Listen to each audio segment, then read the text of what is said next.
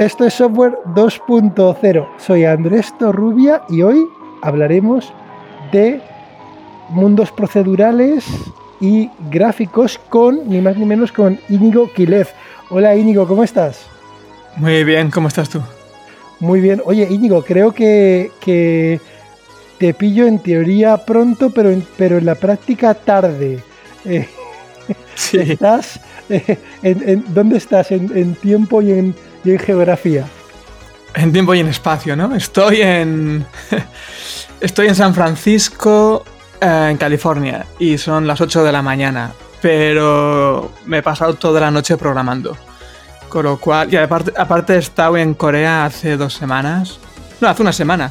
Y vengo con el jet lag y he estado toda la noche programando unos shaders que no tenía pensado, pero me he liado. Estaba emocionado con las imágenes bonitas que me estaban saliendo y he dicho, venga, voy a tirar para adelante. Y me han dado las 2, las 3, las 4 y ahora son las 8. Hay una frase ¿no? en, inglés cuando dicen eh, famous last words, ¿no? que es, venga, voy a echar una línea más.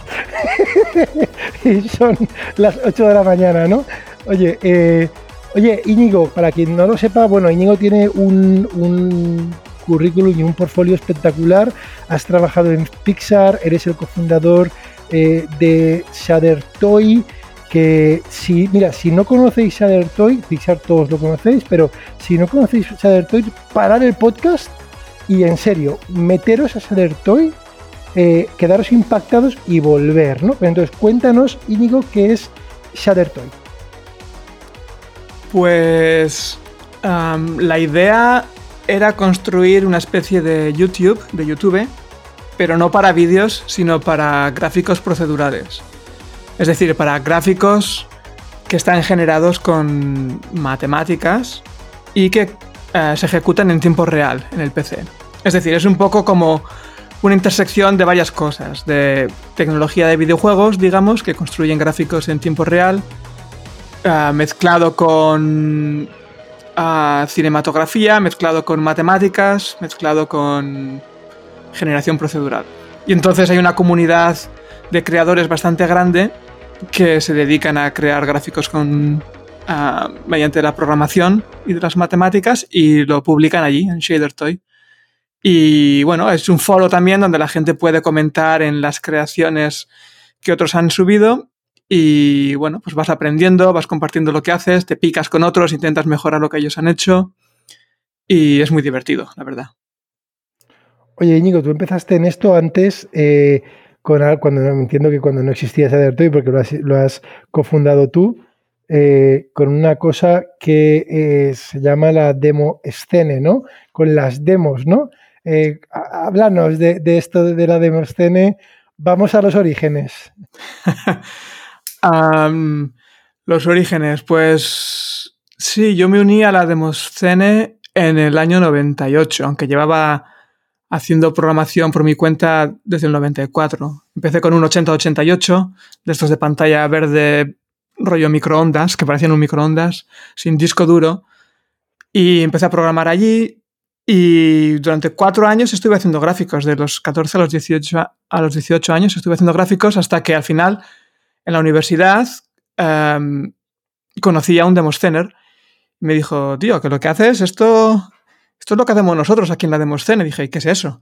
Y nada, ya me, me, enrolló, me fui a varias parties, a la Euskal Party, y allí vi que había una comunidad grande en España de Demosceners, que es gente que construía gráficos en tiempo real mediante programación.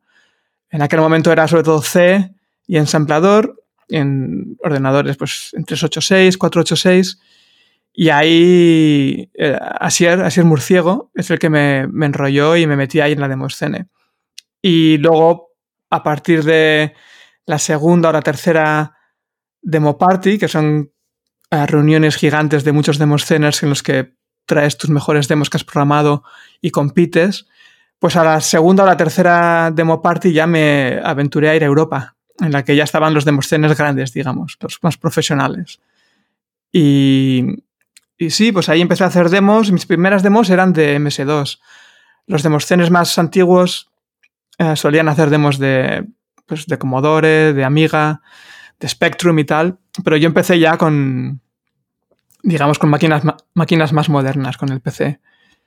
Y durante uh, cinco años más o menos hacíamos todo por software. Todos los gráficos eran por software, tirando píxeles.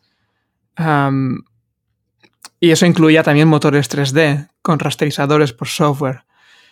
Hasta que ya en el 2005 más o menos, 2004, las GPUs se, se consolidaron y, y, yo me pasé a utilizar GPUs y OpenGL y tal, y muchos de los Demosthenes también.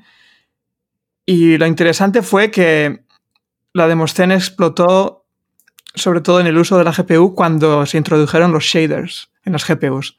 Hasta el 2003, 2004, 2005, la GPU tenía un pipeline fijo, no podías realmente programarlo, podías configurar cosas. Tenías como cuatro o cinco opciones de lo que la GPU podía hacer y podías hacer on y off de las diferentes opciones, pero no podías programar lo que tú quisieras, no tenías libertad. Y cuando se introdujeron los shaders, la expresividad de los programas que podías construir era mucho más grande y eso era perfecto para los demosceners, que siempre eran gente que intentaban hacer un uso creativo de la máquina.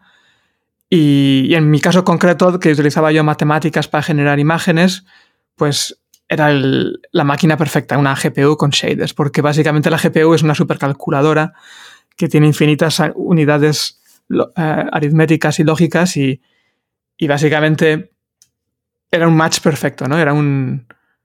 Eh, era perfecto para mí, básicamente. Y has dicho, shaders, perdón que te interrumpa, ¿qué es un shader? Un shader es básicamente es un programa que ejecutas en la GPU.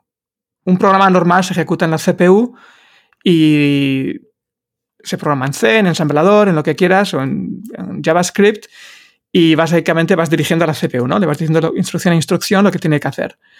Eh, la, la CPU es un procesador genérico y puedes básicamente programar casi cualquier cosa. En la GPU puedes descargar un programa a la GPU, un shader, y puedes hacer que la GPU lo ejecute. La diferencia es que la GPU es una máquina que es mucho menos genérica que la CPU. Tiene unidades aritmético-lógicas, puedes hacer uh, eh, control flow, puedes hacer varias cosas, pero no tienes un modelo de memoria tan, tan general como el de la CPU. Entonces, hay algoritmos que son muy fáciles de, programar en la GPU y otros que serían muy fáciles de programar en la CPU, pero que no son fáciles de programar en la GPU. Y luego la segunda grande diferencia es que la CPU tienes una CPU con cuatro cores, ocho cores, si tienes cuatro CPUs y ocho cores por CPU, pues tienes 32 cores. Pero en la GPU lo que tienes es miles de cores y se ejecutan todos en paralelo. Con lo cual, programación de gráficos en las que tienes que básicamente dirigir el color de millones de píxeles, uno por cada píxel de la pantalla, pues tener tantos cores es genial porque puedes básicamente colorear toda la pantalla con tu shader, con tu programita, uh, muy, muy eficientemente porque hay muchísimos, eh, muchísimos píxeles que se están calculando al mismo tiempo. Entonces, por hacer una, eh, eh, un paralelismo, ¿no? En plan extremo, podríamos pensar que tenemos un programa por cada píxel de la pantalla, ¿no? Si tuviéramos millones, ¿no? Que más o menos por mil por mil habría un millón. Y entonces, claro, o sea, si quieres que vaya fluido y eso vaya a 60 hercios, que es lo que pues, mucha gente considera fluido, pues puedes tener un programa que tarde pues ese tiempo, ¿no? 16 milisegundos, cosa que con CPU, lo que has dicho antes, ¿no? En la prehistoria, de, pues tienes que, claro, tiene que tardar un millón de veces menos porque solamente lo, hay que hacer en serie, ¿no? Entonces esto es una revolución, ¿no? Entiendo, y viene por las GPUs. Oye, a mí hay una cosa que me llama mucho la atención, Íñigo, y es la demo escene, como desde ahora ya, de hecho, pues me parece que lo han hecho patrimonio, me parece artístico, creo, en Finlandia. Pero esto cuando, cuando tú empezaste, estoy seguro, yo me considero ya antiguo, yo, yo la viví en la época del Atari ST con los 16 bits y, y en aquel momento yo me acuerdo, tenía también 15 años y, y vamos, yo le contaba a, la, mi madre, a, bueno, a la gente, a mis amigos, lo que hacía y era una locura, o sea, dibujar una línea, lo que tú dices, rasterizar una línea en un procesador, en ensamblador que no tenía ni división coma flotante, era complicado hacer ese algoritmo pero parecía absurdo. O sea, le enseñabas a alguien lo que habías hecho A mí me pasaba eso. Solamente la gente a lo mejor de la Demoscene se quedaba como impactada, le encantaba, pero a cualquier otra persona parecía absurdo, ¿no? Y luego yo cojo tu caso, que, me parece increíble y muy inspirador, porque tú te metes ahí en la Demoscene, lo vives, ¿no? Y luego acabas trabajando, digamos, eh, en, o sea, acabas llegando en ese mundo, lo que para mí es lo más alto, ¿no? Que es trabajar en Pixar,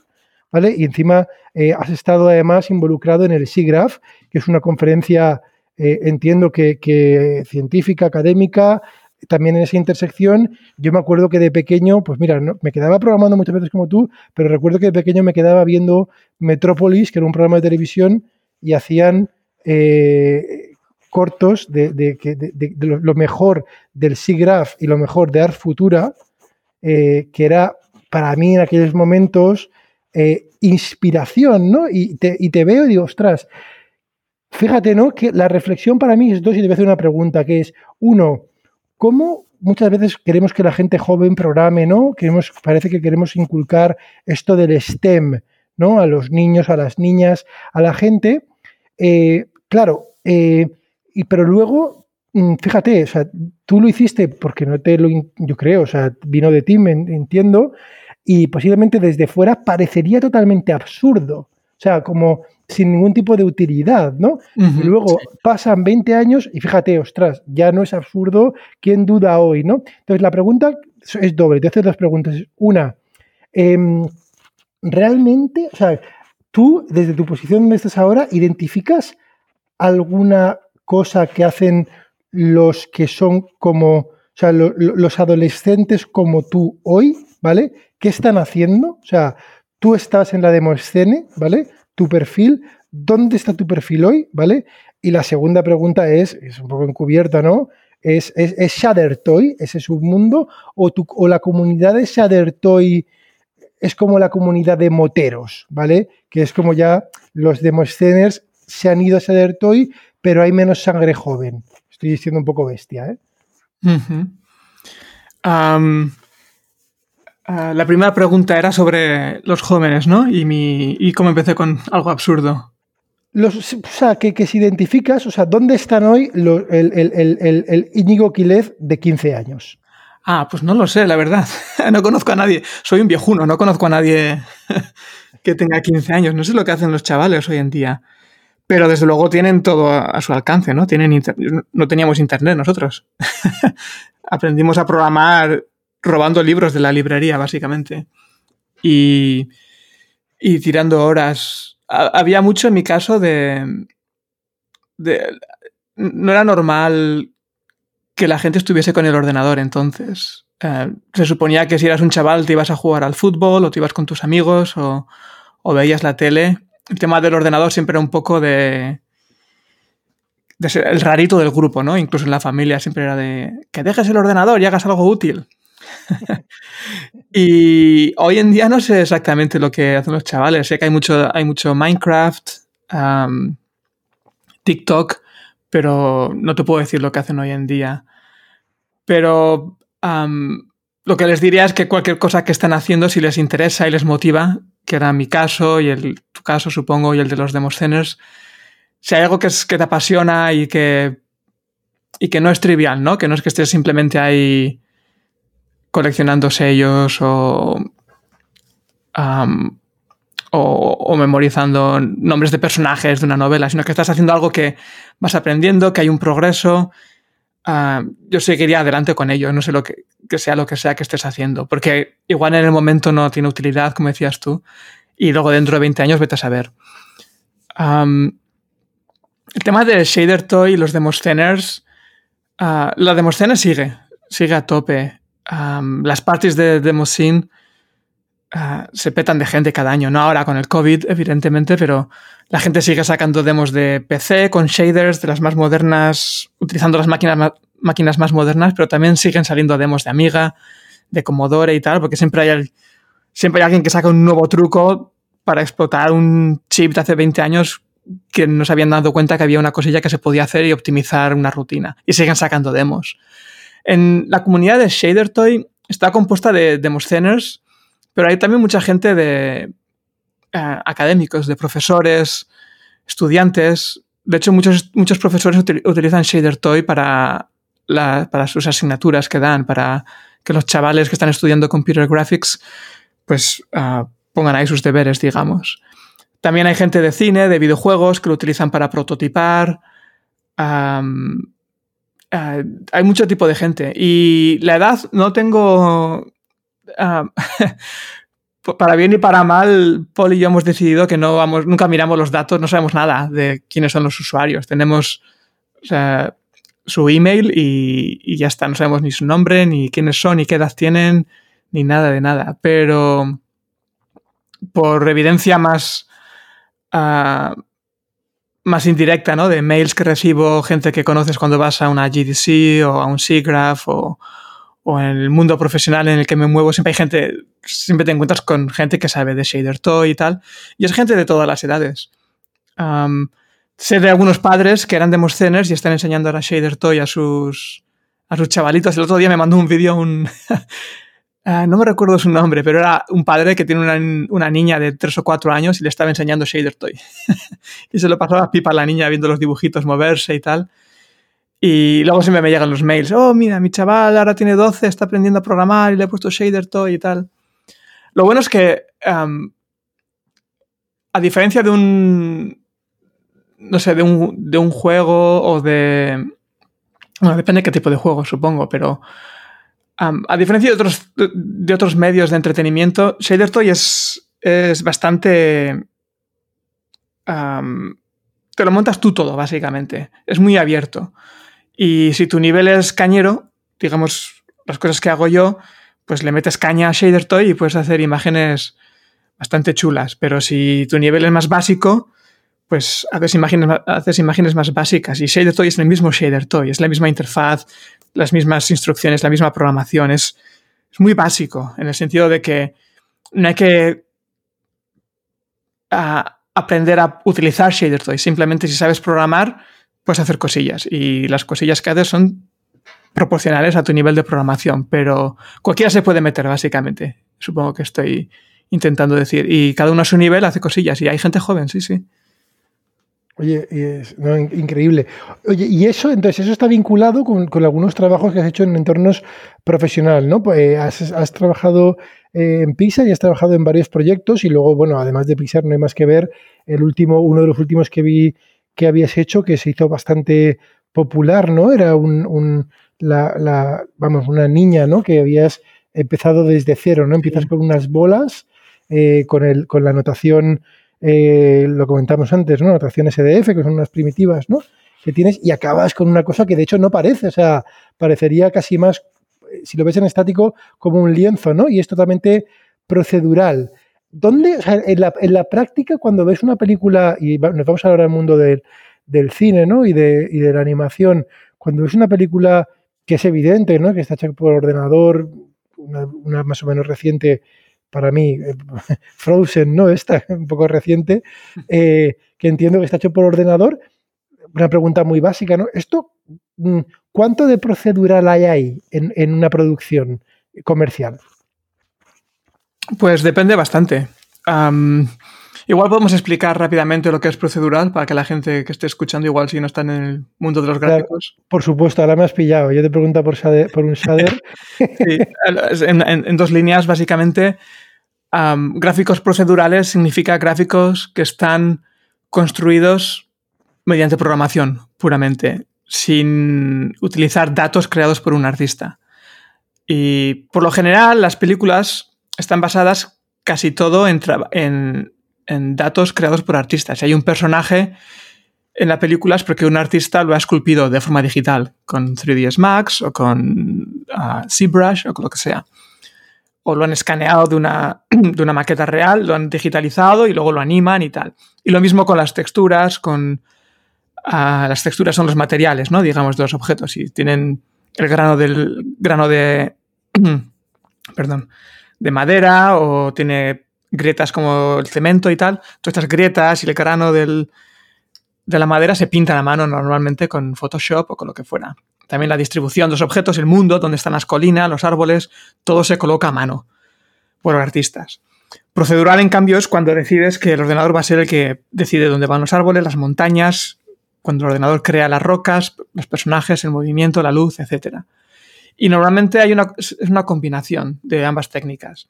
Antiguamente, cuando no había tools, cuando no había herramientas, antes de que existiese el 3D Max y todas estas cosas, en los 80, Pixar, por ejemplo, que eran los pioneros de, de películas digitales de animación, lo hacían todo procedural, porque tenían programadores pero no tenían artistas. No existía todavía la figura del artista digital. No había herramientas, no estaban los Adobes, los Autodesk, no existían. Y entonces las primeras películas y cortos que hicieron programaban, básicamente. Si el personaje tenía que caminar, pues el personaje que estaba, hecha con, estaba hecho con cinco esferas, ¿no? que tienen su ecuación, pues las iban moviendo por el espacio con un coseno y cosas de ese rollo. Pero luego poco a poco fueron evolucionando e introduciendo, introduciendo herramientas y procesos y, artistas y entrenando artistas digitales, educándolos. Y diría que hasta, hasta los años 2000, 2010 más o menos era básicamente 90% hecho por artista y un 10% hecho procedural. Hay cositas que siempre es más fácil hacerlos procedurales. Por ejemplo, poner muchas flores en un campo de hierba, por ejemplo, el artista es conveniente si decide dónde están las flores para que a nivel de composición quede todo bien bonito, ¿no? Que no estén todas las flores por toda la pantalla, sino que estén agrupadas como, como ocurre en la realidad, que las flores crecen en grupos, no crecen totalmente en una distribución uniforme. Pero una vez que el artista más o menos ha decidido la composición, el, ordenador puede de forma procedural rellenar los detalles, digamos, poner las flores individuales. Uh, pero en mi caso, cuando me uní a Pixar en el 2010, um, em, teníamos, un, teníamos que hacer la película Brave. Uh, en, en, español creo que la llamaron Valiente, me parece. Es la que ocurre en Escocia. Y había muchos bosques y tal, y no tenía suficientes artistas, ni suficiente ni siquiera memoria en el ordenador para, que, para trabajar con los datos que los artistas hubieran podido crear si hubiese habido suficientes artistas, que tampoco lo sabía. Básicamente tenían que, teníamos que crear un mundo más grande de, lo que entraba en el ordenador. En aquella época estábamos pintando las películas con máquinas de 4 gigabytes. Y 2 gigabytes eran para los personajes y 2 para los fondos. Y, y básicamente en 2 gigabytes no daba para meter un bosque con millones y millones de, ¿sabes?, hojitas, y hierbitas y musgos y rocas y árboles y lo que sea. Entonces la opción fue hacerlo procedural porque al hacerlo procedural no solamente te quitas el problema de, de lo laborioso que es de construirlo todo y de la cantidad de artistas que tendrías que haber pagado, sino que además, por ser procedural, la descripción de todo esto de detalle y de todos estos elementos de la naturaleza eran descripciones matemáticas, con lo cual no ocupaban memoria. Uh, básicamente la idea es que si puedes describir, eh, suponte que tienes la ecuación de una esfera, ¿vale? Que son, suponte, cuatro parámetros, la X, la Y, la Z del centro de la esfera y el radio, cuatro valores. Luego lo puedes, puedes multiplicar el radio con un coseno para que el radio cambie en el espacio, con lo cual la esfera se deforma en una especie de patata. Pues ya tienes dos más parámetros, la amplitud y la frecuencia del coseno. Y luego lo estiras y le pones un logaritmo para que le salga un pinchito en una esquina. Pues ya son otros dos parámetros.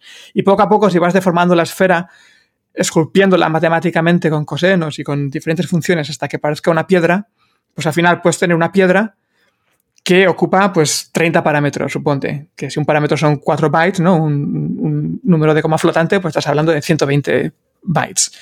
Mientras que si está modelado a mano, esa piedra, pues pueden ser, yo qué sé, 100 kilobytes.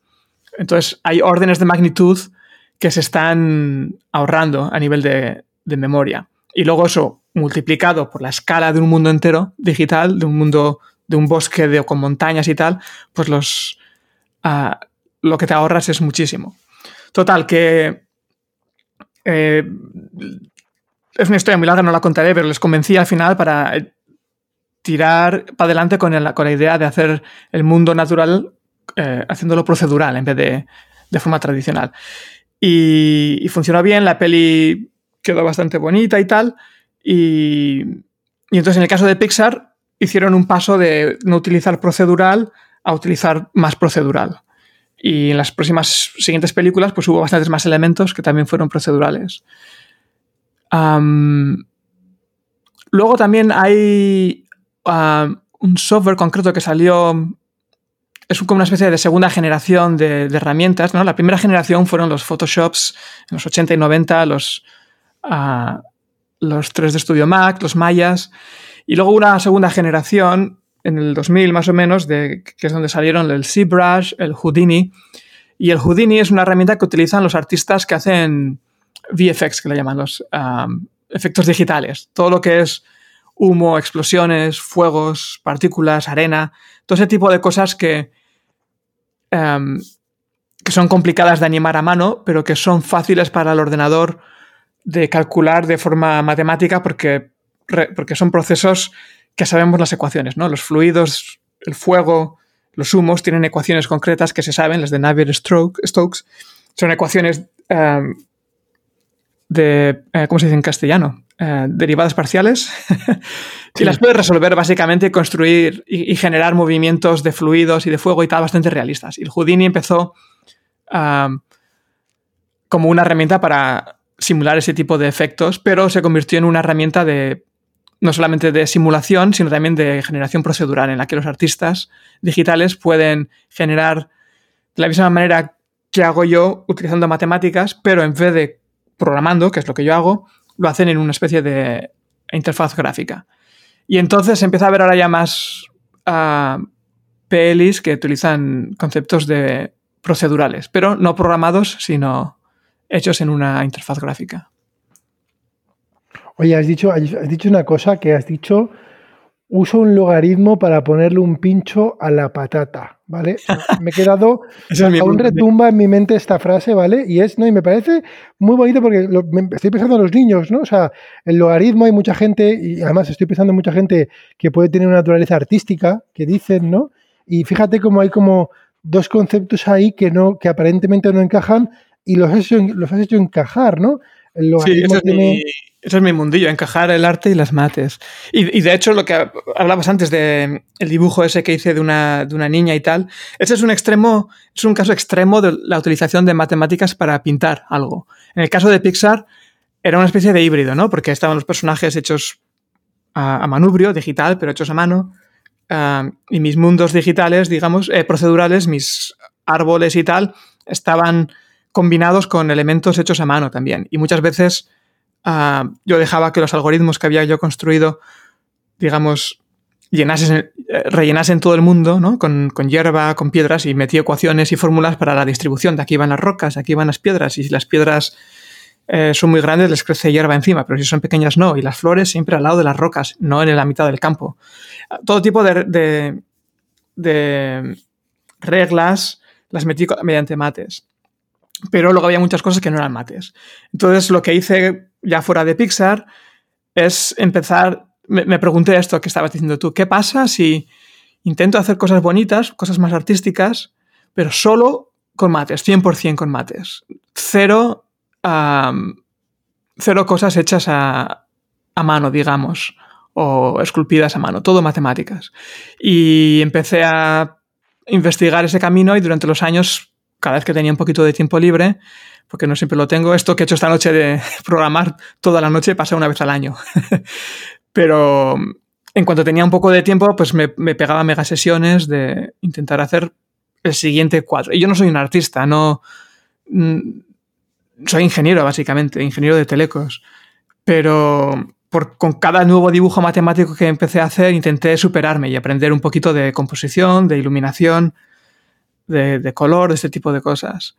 Y el último dibujo que hice fue este que estás comentando de la niña, que es 100% matemático, que empieza, es la misma idea de la esfera y la patata, básicamente, que empiezo con una esfera y la deformo en un patatoide con unos cosenos y luego le pongo otra patata debajo y las, mezclo las dos juntas, porque una vez que tienes una esfera y luego otra esfera, con otra ecuación puedes mezclar las dos esferas, digamos, son dos funciones.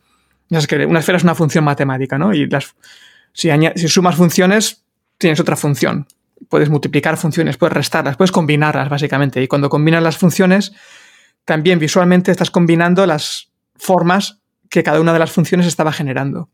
Básicamente, función A genera una forma en la pantalla, función B genera otra forma, y cuando combinas las dos funciones, visualmente las dos formas también se combinan en la pantalla. Y así, poco a poco, puedes ir construyendo, me imagino yo que no de forma muy diferente a como un escultor o un pintor realmente trabajan, vas poco a poco por capas, añadiendo complejidad a lo que empezó con una esfera y una patata, y añadiéndole más funciones poco a poco y más cosenos y tal, vas deformándola y esculpiéndola, añadiendo detallitos hasta que tienes lo que quieres. Y, el dibujo de la niña, pues es eso, es un dibujo 100% ah, matemático. Y para, digamos, cerrar todo ya el, el bucle de lo que estamos hablando, está hecho en un shader toy para que la gente pudiera aprender de ello y, experimentar. Lo bueno, de, lo bueno de Shader Toy es que el código está ahí y el código está, no es un repositorio como GitHub, sino que es código que está vivo. Lo puedes cambiar, vas a la página web y tienes la imagen a la izquierda y el código a la derecha.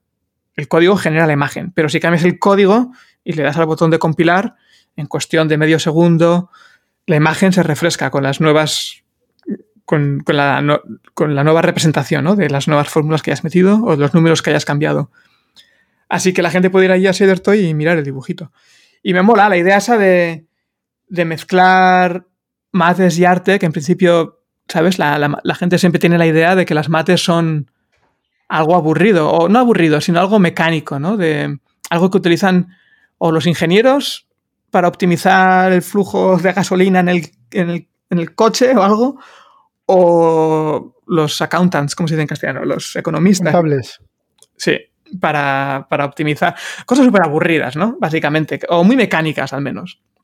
Pero luego las mates también tienen un aspecto muy creativo, que es menos conocido.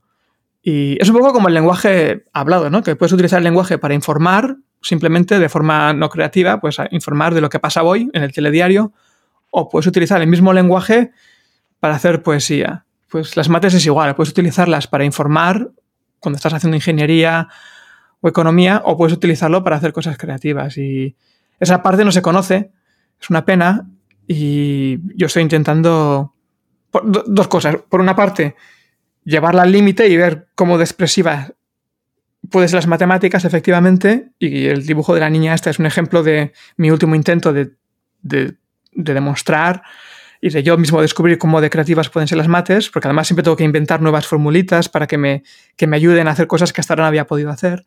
Y luego, por otra parte, la segunda parte de todo lo que hago es intentar que la gente conozca esto y que, pues espero que la gente, por lo menos los chavales, eh, miren las mates de forma diferente o por lo menos sepan que hay una opción de utilizar las mates de forma diferente.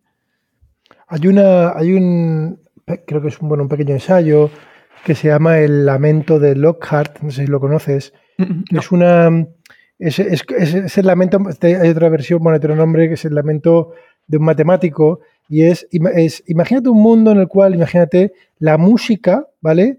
Eh, nuestra primera interacción y que duraría cinco años con la música solamente es estudiando notación musical, ah, solamente y nunca hemos oído música antes, ¿no? ¿Cuánta gente, ¿vale? Eh, eh, odiaría la música si su encuentro con la música fuera ese. Sí. Fíjate, ¿no? Que es. Y con las matemáticas, paradójicamente, eh, ¿qué pasa? Que es que, bueno, tú has dicho, sirven para cosas aburridas. Bueno, si eso, eso, si te aventuras a pensar para qué sirven. Para mucha gente, pues bueno, se lo cree, ¿no? El logaritmo, ¿eh? Yo te he puesto el ejemplo del logaritmo porque el logaritmo, sí, desde el punto de vista matemático, pues sabemos, ¿no? Las propiedades de las utilizaciones, pero pues en una patata. O sea, has dicho logaritmo y patata, ¿no? Eh, son cosas que cuando, no ni Cuando vaya a intentaré no, no hablar así a los. no, no, no, a mí me parece perfecto, ¿eh? Me parece perfecto porque creo que es que, que une esto, ¿no? Y, hay una manera de, de, de, enseñar, o sea, para, sobre todo para que la gente coja interés, ¿vale? De enseñar resultados, ¿no?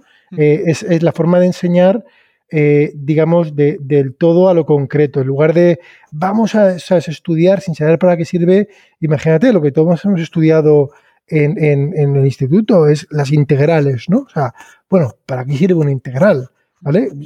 Yo te diría que el 95% de gente que termina, o quizá más, ¿no? Sabiendo eh, o, habiendo no saben para qué puede servir, ¿no? Y a lo mejor habría que empezar por al revés. Pero es otra, bueno, me parece como, o sea, aquí eso tiene dos partes, ¿no? Hay una parte mm, de, pedagogía, ¿no? De haces, de educación, y luego una parte, como tú dices, de llevar al límite lo procedural. Yo por ir, sabes que este podcast es de de, se llama software 2.0 porque, bueno, hay un, hay un aspecto de inteligencia artificial, que es un término muy amplio, pero en el fondo es hoy en día, cuando hablamos de inteligencia artificial, en el 2021, estamos hablando en realidad, o, estamos hablando porque funciona bien eh, una subfaceta que se llama aprendizaje profundo o deep learning, aunque ese es el nombre, inteligencia artificial es más, más marketingiano, por así decirlo, pero en verdad em, estamos aquí por el, por el deep learning.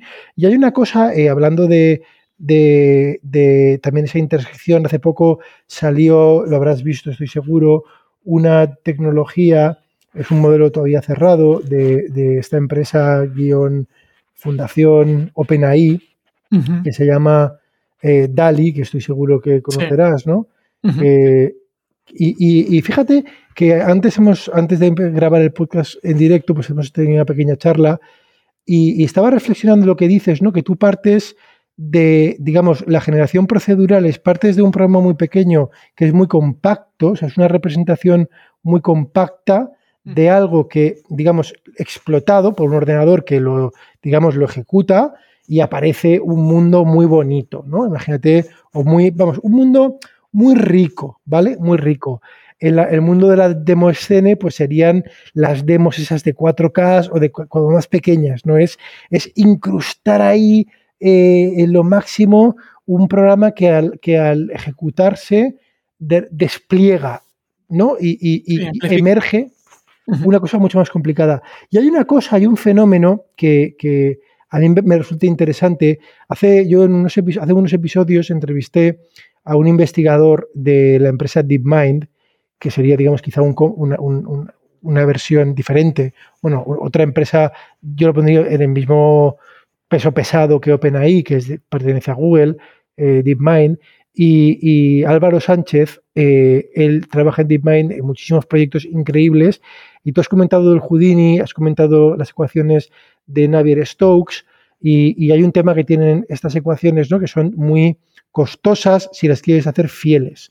A lo mejor para simular una explosión en un videojuego no necesitas mm, hacer una simulación fidedigna y puedes hacer atajos con los cálculos, y te da igual que la piedra caiga un metro antes, si lo calculas mucho más rápido, ¿no? Em, y, pero claro, cuando haces simulaciones científicas, la precisión realmente es importante, ¿no? Entonces, hay un, hay un uso de, la inteligencia artificial eh, en, este mundo que estamos diciendo de simulación, que es intentar. E, es un mundo, o sea, este uso es poco, digamos, poco electrizante en el sentido de, inspiracional, ¿no? Pero hay una versión de esto que es, bueno, de optimización, ¿vale? Que es hacer estos procesos de simulación computacional más rápidos, bien, bien, o sea, hacer fuego, fuego, real más rápido que si tuvieras que simular cualquier ecuación, a lo mejor el fuego es más sencillo, pero otros fluidos más complicados, ¿no? Y de esto hablaba Álvaro, pero luego hay otro que es donde yo quería ir, ¿no? Que es, fíjate, el mundo procedural, la función que, tú generas cuando tú hablas de compilar el TOI. Eh, tú ahora mismo tienes eh, en la parte derecha de la pantalla el código del shader TOI, con, dibujar, me voy a inventar, ¿vale? Dibujar unas esferas que luego quedan súper bonitas, por poner una cosa muy sencilla. Le das a compilar y, y, ¡fum! se genera la esfera, ¿no?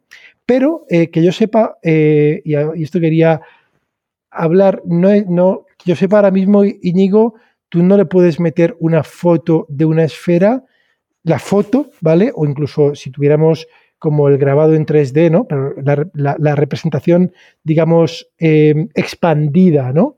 de, en, el caso de la foto es una foto eh, en 2D y te saca y te, y te hace el Shader Toy. Eso es lo que tú ahora haces, eh, tú esculpes los Shader Toys, por así decirlo. ¿no? Te imaginas el resultado y ahora esculpes el Shader Toy.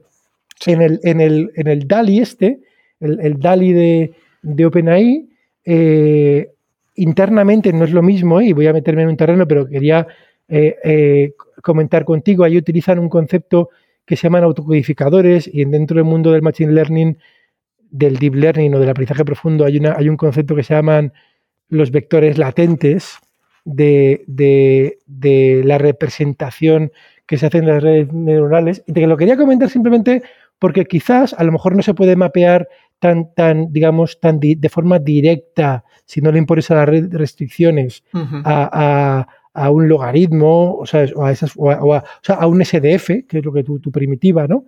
No se puede a lo mejor de manera sencilla, pero internamente, eh, porque tú has dicho, aquí hay dos conceptos, por ejemplo, que tú puedes, dos funciones, que este es muy sencillo, ¿no? O sea, se pueden sumar. Esto creo que desde primero de, no sé, de, en bachillerato sabes que dos funciones se pueden sumar. Tú a, lo mejor cuesta más verlo con dos esferas y se forma una esfera así como híbrida, pero nos lo podemos imaginar, ¿no? Sin embargo, fíjate, eh, eh, dos fotografías en plano, no es fácil sumarlas. Sale como una fotografía como difuminada, ¿no? Pero como personas, nosotros, si yo cojo una foto tuya sonriendo y una fotografía tuya serio, ¿verdad que sí que nos internamente en tu cabeza creas como la representación que no es en SDF, pero es una representación mm, de tu cara mm, con la sonrisa, digamos, con un ángulo, ¿no? y, se pueden forzar, y quizás sea la palabra, a, ciertos modelos de, de, deep learning a que a que el espacio latente, que es como la representación comprimida, el equivalente a tu parte derecha de pantalla de Cedertoy, eh, esté una representación muy compacta, ¿no? Em, y, de ahí, eh, o sea, que puedan hacerlo invertible, que me parece increíble, y en ese espacio latente jugar, ¿no? Eh, no sé, te, he soltado un rollo. ¿Has pensado en estos términos? sí, sí. Ah, hay tres cosas aquí que has comentado, yo creo, diferentes ah, del uso de Deep Learning. Um, el primero estabas hablando de el chico este de Google que dices que utilizaba uh, Deep Learning para acelerar físicas y simulaciones y tal.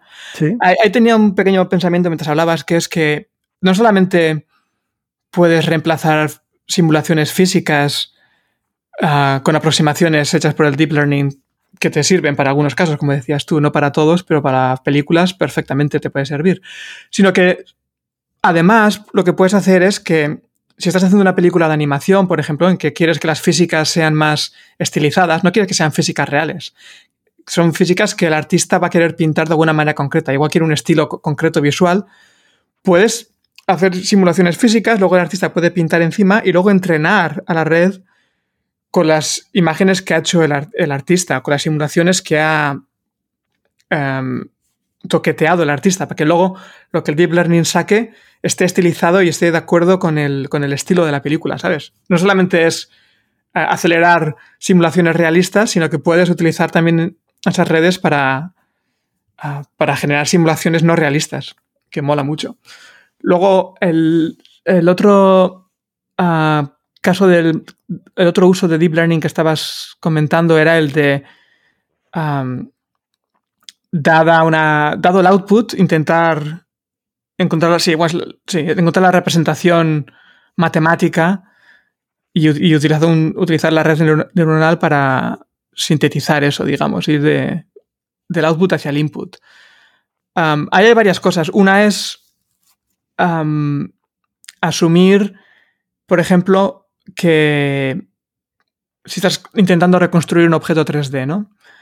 Asumir que lo vas a construir a base de primitivas, como la esfera que decía. Supone que te das a ti mismo como tabla periódica, digamos, la esfera, el cubo, el cono, el elipsoide y el plano, ¿no? Eso, es tu vocabulario, digamos. Y ahora tienes que empezar a poner varios conos, cubos, esferas, elipsoides y tal, con tamaños y orientaciones adecuadas para construir el objeto que tú quieras. Ah, ese proceso de encontrar cuáles son las primitivas y dónde van se puede hacer con, Deep Learning. a ver, yo no sé mucho de Deep Learning. Eh, se puede hacer con. Es un proceso de optimización, ¿no? Antiguamente esto le podíamos llamar simplemente un algoritmo genético o un gradient descent. Hay varias cosillas por ahí que se estaban haciendo antiguamente. y de hecho hay ya universidades y instituciones de investigación que están intentando hacer esto, de hecho. encontrar las primitivas y colocarlas de forma adecuada para que se salga el objeto final que tú quieras. Lo bueno es que, a diferencia de los modelados tradicionales de objetos 3D, que está basado en polígonos, el caso de los SDFs, que son las funciones matemáticas básicamente tridimensionales, son funciones continuas.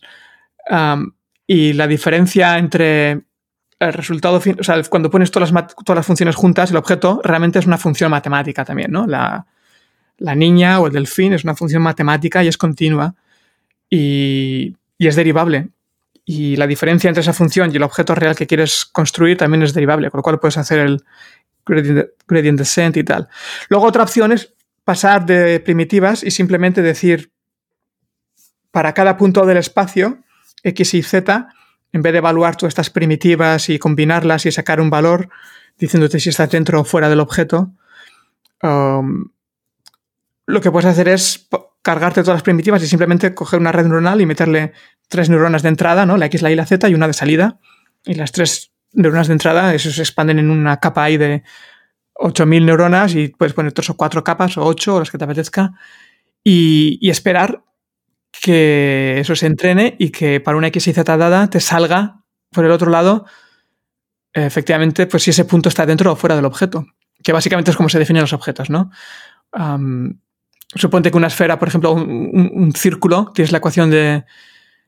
Si tienes la ecuación de un círculo, bueno, de un disco, pues evaluarla es una función de x e y, ¿no? Y si la función te da menos de cero, estás dentro del círculo. Si te da más que cero, si te da positivo, estás fuera del círculo y negativo dentro. Pues en 3D es lo mismo en 3D y puedes hacer, puedes hacer que la red, la red neuronal se entrene a sí misma para que para una X y Z cualquiera, pues te dé de forma certera positivo o negativo en la salida para que en todos los puntos del espacio puedas saber si estás dentro o fuera del objeto. los experimentos que ha habido hasta ahora funcionan más o menos bien, pero están todavía muy por encima de... Por ejemplo, había un estudio que salió hace poco, hace un par de meses, y estaban haciendo redes neuronales, creo que eran de cuatro capas, 64 neuronas por capa, eh, era fully connected, totalmente conectada. Y creo que eran como 8.000 parámetros está bien si ese mismo objeto, que, los mismos objetos que estaban codificando con redes neuronales, si los hubieras, ah, si los hubieras hechos con polígonos, estarías hablando de 100 kilobytes, eh, perdona, un megabyte, en vez de 8000 parámetros, que estás hablando de 32 kilobytes o lo que sea. O sea que es un buen avance ya utilizar redes neuronales, pero si en vez de hacer la fuerza bruta estuvieran utilizando primitivas, yo sé que esos objetos se pueden hacer con 500 bytes, porque los estoy haciendo yo en Shader Entonces todavía las redes neuronales no están al nivel de un humano, no son tan inteligentes como un humano. Creo que parte del problema es que están intentando hacerlo a fuerza bruta, como te digo, X, Y, Z, neuronas y, la salida, eh, positivo o negativo.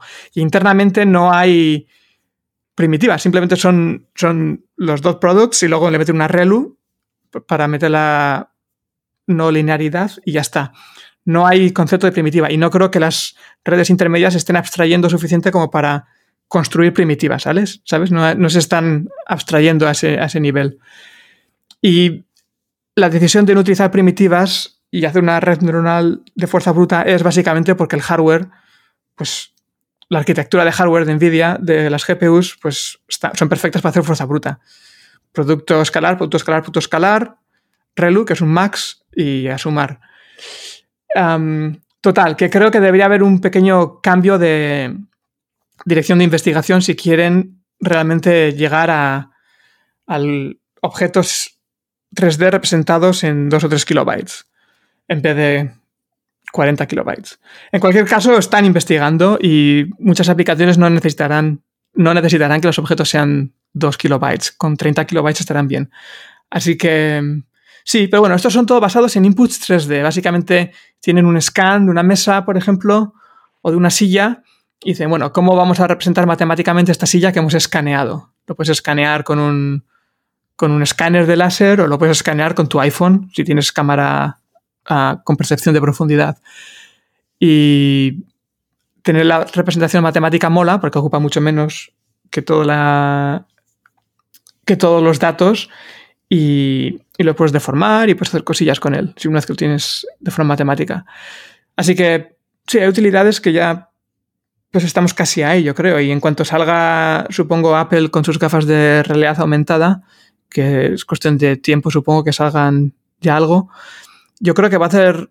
Yo creo que en, algún, en los próximos 5 o 10 años va a haber una explosión de necesidad de que gente normal, todos, escaneemos objetos 3D, de la misma manera que todos sacamos fotos de todo lo que vemos alrededor todo el rato y estamos todo el rato con la camarita, clic, clic, clic, clic.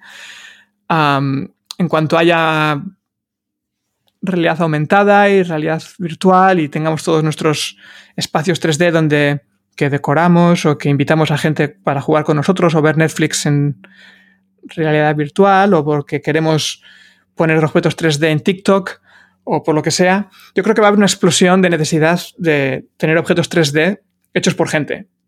Que todo el mundo pueda coger y escanear algo que ha visto ahí o, coger algo que otra persona ha hecho en 3D y modificarlo un poquito y tal. Va a haber un, yo creo que va a haber una necesidad de representaciones de objetos 3D baratas para mandarlas rápidamente por el chat, por TikTok y tal. Y sí, yo creo que redes neuronales van a ayudar a todo, al renderizado, al escaneo, a la representación, a la compresión. Y luego, lo último que estabas comentando era el tema de, de, DALI. De, en ese caso, por lo que entiendo, no solamente es una representación 3D, sino que va mucho más allá. Básicamente le metes una descripción textual y, él te genera una imagen. ¿No? Tú le puedes decir, hazme un sofá de aceituna y te hace un sofá, una aceituna que tiene forma de sofá. es otro nivel. Ya no simplemente es representación 3D, sino que es. No sé exactamente, yo no sé de estas cosas, pero básicamente entiende lenguaje o entiende conceptos y los combina de formas además que nunca han sido vistas antes. Lo que yo estaba comentando antes de, buscar los parámetros de las primitivas que te van a dar un objeto concreto, básicamente es una red neuronal que, se, está haciendo overfitting infinito a, un, objeto concreto. Le das un objeto concreto y las redes y las neuronas se ponen a optimizar para ese objeto concreto. No generalizan, no abstraen nada. El tema de Dalí es, es diferente. Se supone que ha visto suficientemente, suficientes datos como para abstraer conceptos, ¿no? Entiendo. Bueno, sabes que todavía en, Dalí no está todo eh, publicado y en la descripción, en artículo de blog, digamos. Sí que hay mucho más descrito en, en, el, en, una subparte que se llama Clip, que tiene una parte que sí que es de, clasificación de, basado, digamos, en texto, o sea, emite texto, no emite una clase discreta. Y, aquí, y lo importante, bueno, una de las cosas importantes que hay, que va un poco vinculado con una cosa que has dicho, ¿no? Sobre, sobre digamos, la, el nivel de abstracción de la representación más interna que hay en estas cosas. Em, en, el, en, el, en, el, blog post de Dalí, que posiblemente esto pues eh, cuando lo describan ya más en profundidad esté mejor descrito, ahí utilizan, sí que se sabe, unas cosas que, que mencionan, utilizan una técnica que se llama un, un autocodificador, un autoencoder en inglés, eh, pero que está un, auto, un autocodificador que llaman cuantizado, que es un tema bastante eh, es un tema bastante sofisticado, es una cosa de, aprendizaje profundo, pero no es una red de estas que tú dices fully connected, que es como la lección 1 ¿no? de, la, del aprendizaje profundo. Y este autocodificador eh, cuantizado sí que, digamos, podrías establecer metáforas, y, hay que tener siempre mucho cuidado cuando uno habla en, términos de lo que hacen las redes neuronales, porque nos gusta antropomorfizar y nos gusta decir que, hacen cosas, y bueno, así lo interpretamos, ¿no? Pero como sabemos, pues están haciendo multiplicaciones vectoriales y operaciones que, bueno, que, que, son más o menos sencillas, pero a mucha escala y muy agrupadas y combinadas, ¿no? Quién sabe, quizá el cerebro es así también, es una incógnita. Pero bueno, volviendo al, Dalí, ahí sí que utiliza una técnica que es realmente increíble y también lo utilizan eh, un tipo de red generativa. Cuando hablamos de redes generativas, que no solamente el Dalí es que está guiado, ¿vale? Y, por ejemplo, permite una cosa que tú has dicho, que es que, oye, ¿para qué es útil? Yo te, yo te he lanzado el anzuelo este de invertir eh, la, la, generación procedural, que es de lo que hemos estado hablando, ¿vale? De ir hacia el otro lado, dado lo esculpido, por así decir, o dado la foto, los píxeles de la foto, encontremos una representación eh, eh, con un nivel de abstracción que tenga sentido muy pequeña y porque, una, porque ocupe menos memoria, bueno, hay quien puede decir que da igual, ¿no?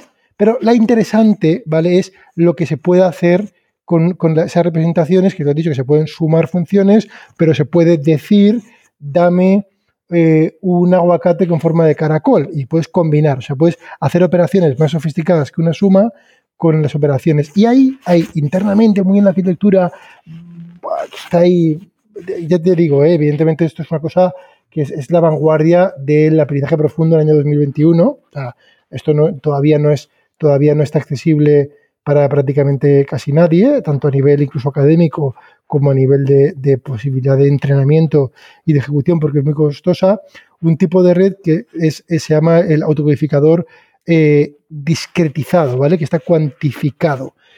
Y es muy, y es muy curioso, ¿no? Porque lo que hace es que, casi que fuerza a la red a mojarse, ¿vale? Típicamente las redes neuronales tienen como internamente representaciones bastante continuas de las cosas. ¿vale? Y, por muchos motivos, porque han, de ser derivables, por un montón de aspectos técnicos, ¿no? Pero cuando las fuerzas y decir, mira, imagínate, es como si tuvieran pinceles, ¿no? O sea, vamos a pensar en un cuadro de Picasso del cubismo, ¿vale? Que sería como, tengo la foto, tú has dicho antes, eh, y, voy a reproducirlo, pero ahora en vez del pincel normal, pincel conceptual, ¿eh? normal, de intentar hacerlo fidedigno, ¿vale? Eh, como un, arte, digamos, que, aspira a la reproducción, ¿vale? Le cambio el pincel y pinto las cosas con, no es el equivalente a textura, pero con, cubos, o sea, cambio, digamos, el, como la herramienta, cambio la herramienta del Photoshop, ¿vale? En vez de un píxel, ahora dibujo un cubo, ¿no? Y internamente, ya eh, el año pasado, pues esto fue eh, un tema de, Google y además en unos artículos está involucrado también un investigador de Google, Oriol Viñals, a quien entrevisté. Eh, de hecho, fue el primer entrevistado del podcast. es una técnica también que está sirviendo muchísimo para generar imágenes que, que ahí sabes que se han hecho muy famosas, los deepfakes, ¿no? Estos tan deepfakes tan famosos, los deepfakes utilizan una técnica que se llama las GANs, que son dos redes que luchan una contra otra. Y bueno, es un poco. Eh, pero las GANs tienen otros problemas técnicamente, eh, y, pero los autocodificadores tienen quizá muchísimas ventajas y fue esta investigación de, Google eh, que hacen un autocodificador y ahora pues OpenAI digamos que ha, ha cogido, por supuesto con muchísimas más ideas y más contribuciones, eh, ciertos aspectos ¿no? de esto. Y te cuento toda esta historia porque ahí sí, o sea, sí que está habiendo eh, internamente de forma, mm, como te digo, pues muy subyacente para hacer eh, DALI, utilizan una cosa que parece que está escogiendo lo que, vamos a decirlo muy entrecomillado, ¿vale? la red cree, ¿vale? Muy entrecomillado, que es eh, la mejor paleta que tiene que, coger. Imagínate que decide, entre comillas otra vez, gastar un kilobyte, es arbitrario, en, tener muchos labios, ¿vale? Como tiene una colección de labios, ¿no? Para dibujar, para reproducir gente, porque ha visto que, oye, para las caras, pues le interesa tener como muchos labios, porque así, entonces elige el labio. Sin embargo, algo que es muy poco común, pues decide representarlo casi a nivel de píxel, porque es como que el, trazo fino, poco común, no me interesa guardármelo en el diccionario para hacer así. entonces, estos autocodificadores discretizados eh, internamente, de hecho, están diseñados para hacer eso. Es como, es como, el, como cuando comprimimos en un archivo zip, ¿no? que lo que se repite mucho eh, se comprime muy bien porque está el propio sistema zip, que no es una red neuronal, es un software 1.0, ¿no? De eh, algorítmico, eh, ya lo hace, ¿no? Eh, entonces, hay un mundo, tú has dicho, fíjate que me parece increíble, ¿no? Es como que, vamos, ni lo había pensado, que puedas en el futuro escanear objetos y tú dices, bien, escanearlos bien, pero, jo, claro, lo interesante, ¿qué, cuál es la utilidad? Lo, bien, pues imagínate, en mi, en mi casa tener el sofá, pero podría hacer cosas como decir, ostras, y si este sofá me lo combino con el estilo del otro que tengo delante. Le doy al clic al botón y, el propio realidad aumentada me combina dos objetos de mi casa. Claro, podemos empezar en estos términos, ¿no? Entonces, lo digo por pensar en aplicaciones, ¿no? O sea, fíjate, eh, eh, Íñigo, como del coseno de la patata, ¿vale? Eh, esa aplicación de las matemáticas nos puede servir como dentro de poco, pues los, todo el mundo tendremos en el móvil y haremos esto, ¿no? A mí me parece realmente increíble. Oye, Íñigo, sé que tienes poco tiempo eh, y a mí me encantaría estar hablando más contigo, pero además soy consciente de que te has hecho una noche de, programación intensa Eh, dos últimas preguntas muy rápidas, que es si te apetece contarnos en qué has estado trabajando esta noche, que estoy seguro que, que lo veremos en, breve eh, la versión, em, digamos, finalizada de lo que estés haciendo, ¿vale? Esa es la primera pregunta. Y la segunda es cómo te podemos seguir, dónde podemos aprender más de Shader Toy si tenemos que aprender, ¿vale? si queremos aprender desde cero, fíjate que no sabemos nada.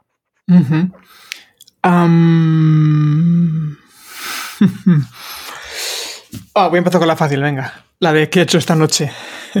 Estaba haciendo... Bueno, de hecho está relacionado con la última, de hecho.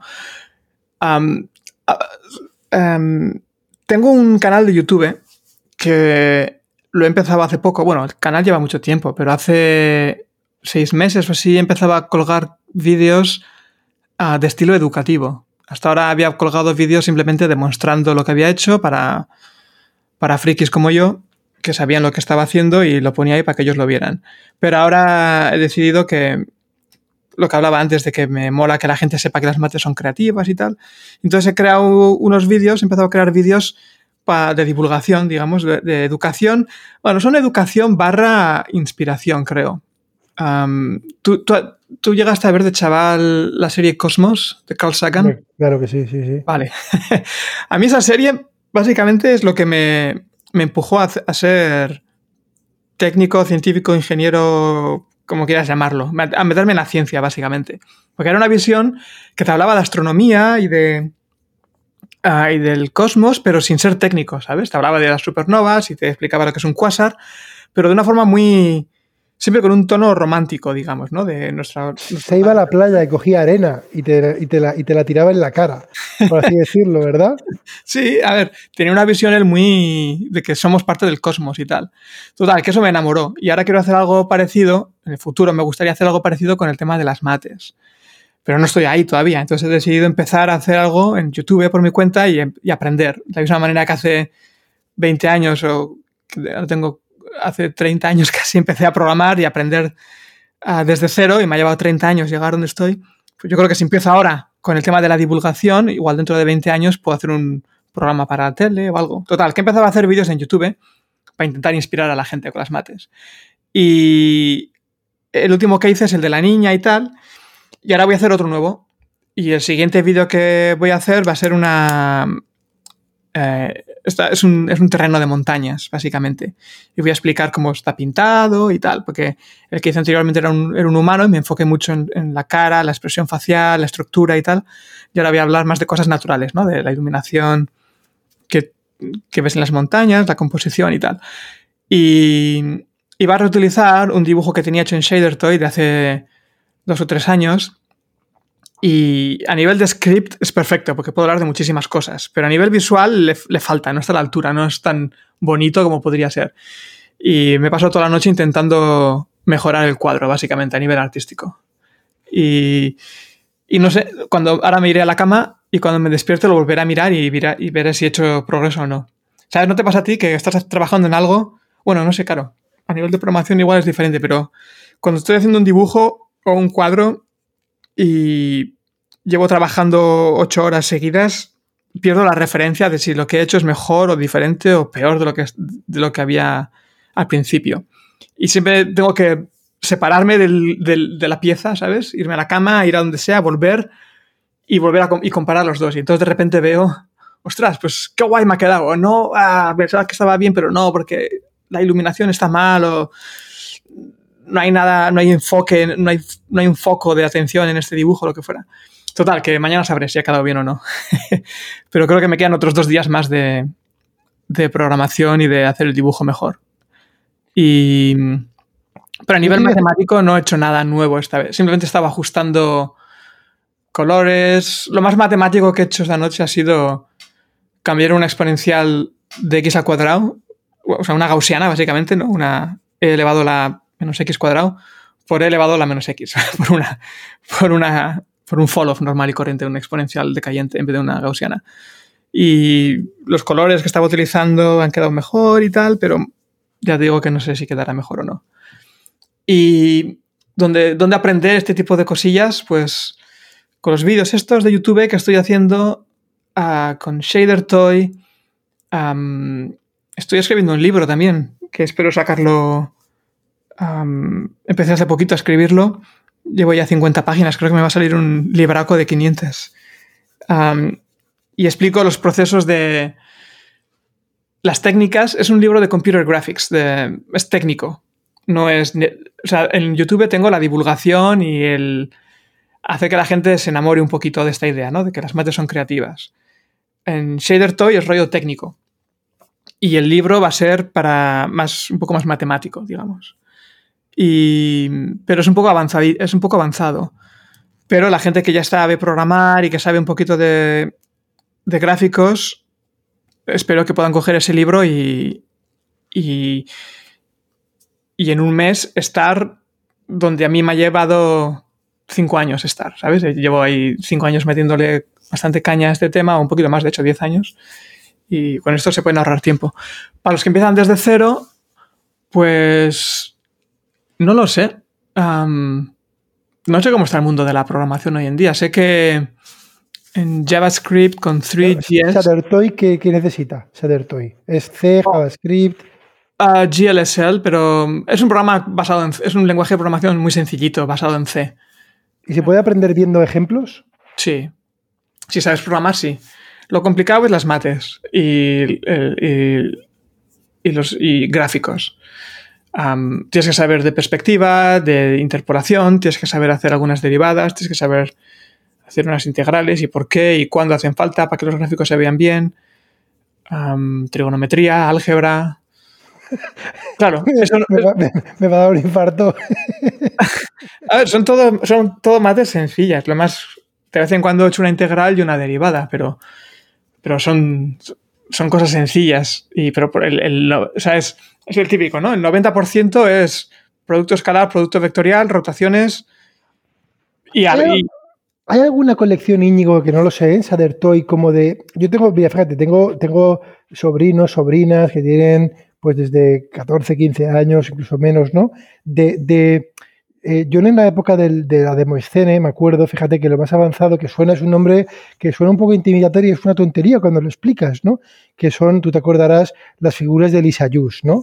Eh, que son una cosa, ¿no? Que suena el nombre Lisa Yus, es total, y encima es, pues es simplemente combinar de una manera muy sencilla eh, los, los, senos y los cogénos, que es lo mismo, ¿no? Y lo, que haces, los desajustas para que se, las fases se rompan y eso hace un movimiento, y la palabra es bonito, que esto es quizá una belleza que hay ahí como muy implícita. Y ya si encima lo mueves, parece como casi mágico y las fórmulas son como muy, muy accesibles porque es un seno, prácticamente, se podría hacer todo con un solo seno, Em, entonces, la, pregunta mía es, ¿hay alguna colección en Sadertoy de, de como de cosas eh, de, máxima gratificación? O sea, con el, con el mínimo ejemplo, pero sin ser rebuscado, o sea, sin ser código ofuscado, ¿vale? Con un buen equilibrio entre lo pedagógico, que es el código, y el resultado.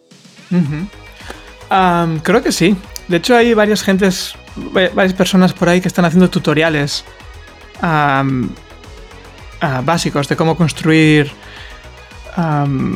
sí, imágenes y tal. Se me, viene a la cabeza The Art of Code, que está en YouTube también. Y básicamente tiene como 50 tutoriales y te va explicando cómo construir diferentes cosas, cómo pintar diferentes cosas y tiene todos los ejemplos en Shader Toy. sí, a ver, el tema es que no me he preocupado de buscarlo porque no me ha hecho falta para mí. Pero creo que sí, creo que hay bastante material, digamos, de, de, para, de, nivel principiante, me parece que sí. Estupendo, fenomenal. Bueno, Íñigo, oye, pues muchísimas gracias. Eh, ha sido, me, vamos, me dejas eh, anonadado con tus creaciones y tu nivel de energía después de haber estado una noche entera programando y ha sido un placer tenerte. igualmente, muchas gracias. Ya, me da un poco de pena que no sé nada de, en Machine Learning, pero por lo menos hemos hablado de mates y de gráficos y de cosas divertidas. Estupendo, fenomenal. Gracias.